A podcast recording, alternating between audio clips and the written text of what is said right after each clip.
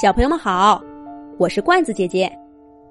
这一集的《动物西游》节目，罐子姐姐继续给小朋友们讲《小玉米历险记》的故事。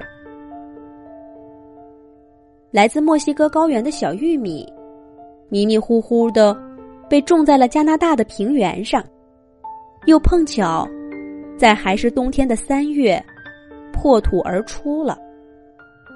加拿大的冬季。格外的寒冷、漫长，没什么小秧苗能在这里的冬天活下来。它们要么把自己埋在深深的泥土里，等到三个月以后再发芽；要么早就为了适应这里的气候，长出了针一样的叶子。可来自墨西哥的小玉米哪里懂得这些？如果现在有一棵小苗在它附近，或许会告诉他：把身体缩进这白茫茫的雪地当中。对了，这东西叫做雪。你别看它摸起来凉凉的，可是待在里面，比顶着风站着暖和多了。许多小草就是把自己干枯的叶子埋进雪里。才熬过这里的冬天的。然而，并没有什么人能给小玉米说这样的话。茫茫雪原上，只有它这一抹绿色。小玉米觉得自己快被冻僵了。它在冰天雪地中，一点一点的失去了知觉。等再醒来时，小玉米发现。自己在一个大棚子里，这里灰秃秃的，阳光隔着厚厚的棚顶照进来，光线微弱了许多。这里的空气也潮潮的，闷闷的，不像外面的空气那么甜。不过至少这里不冷了。小玉米扭扭身子，刚刚被冻住的枝条也恢复了知觉。终于可以像一株小苗一样生长了。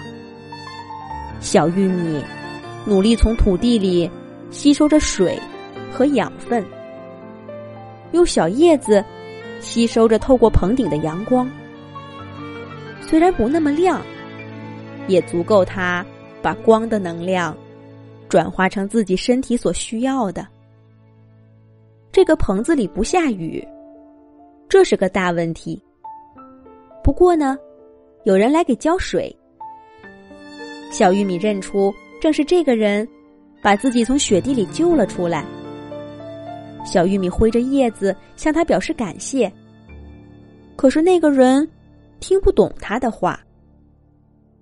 小玉米一天天长着，他慢慢适应了棚子里的生活。他不着急，慢慢长。有足足五个月的时间呢。它要长出高高的杆儿，扁扁宽宽的叶子，然后再结出玉米穗儿。这可是绝对真理。可这还是绝对真理吗？小玉米有些不确定了。然而，除了按照这个时间长，还有什么别的好办法呢？小玉米不愿意再想这些了。它一天天长大，一天天长高。终于有一天，小玉米不再长了。他明白，现在他需要用全部的力气结出几颗玉米穗儿了。他待的这个小棚子也在这时候被掀开了，刺眼的阳光。照在小玉米身上，他有多久没照过这样明媚的阳光，吹过这样干爽、清新的风了？小棚子里的潮气都快把它捂臭了。而现在，在这阳光下，才是小玉米心中所想的地方啊！他迎着风，贪婪的晒着太阳。自从来到这个奇怪的地方。这么稀里糊涂的长大，小玉米还从没这么高兴过。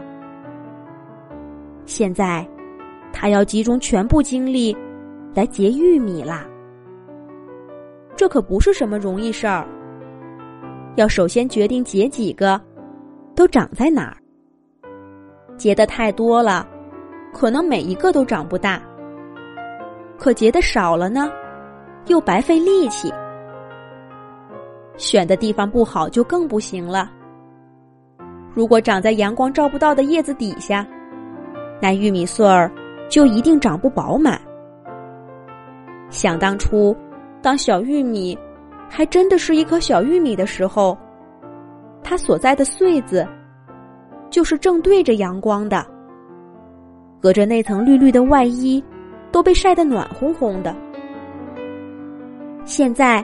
轮到小玉米来决定这些了，他可得好好给孩子们选个地方。小玉米花了一周的时间，终于想好了自己结几颗玉米，又都结在哪儿。从发芽到现在，有多久了？小玉米问了问身体里的小闹钟，原来已经四个月了，在棚子里。果然长得要慢些。按照绝对真理，这个时候他应该已经结出玉米了。可是绝对真理，小玉米忽然觉得，他没那么坚定的相信这个绝对真理了。不着急，再等等吧。这里的天气现在暖烘烘的，来得及结几个玉米出来。小玉米一边想着。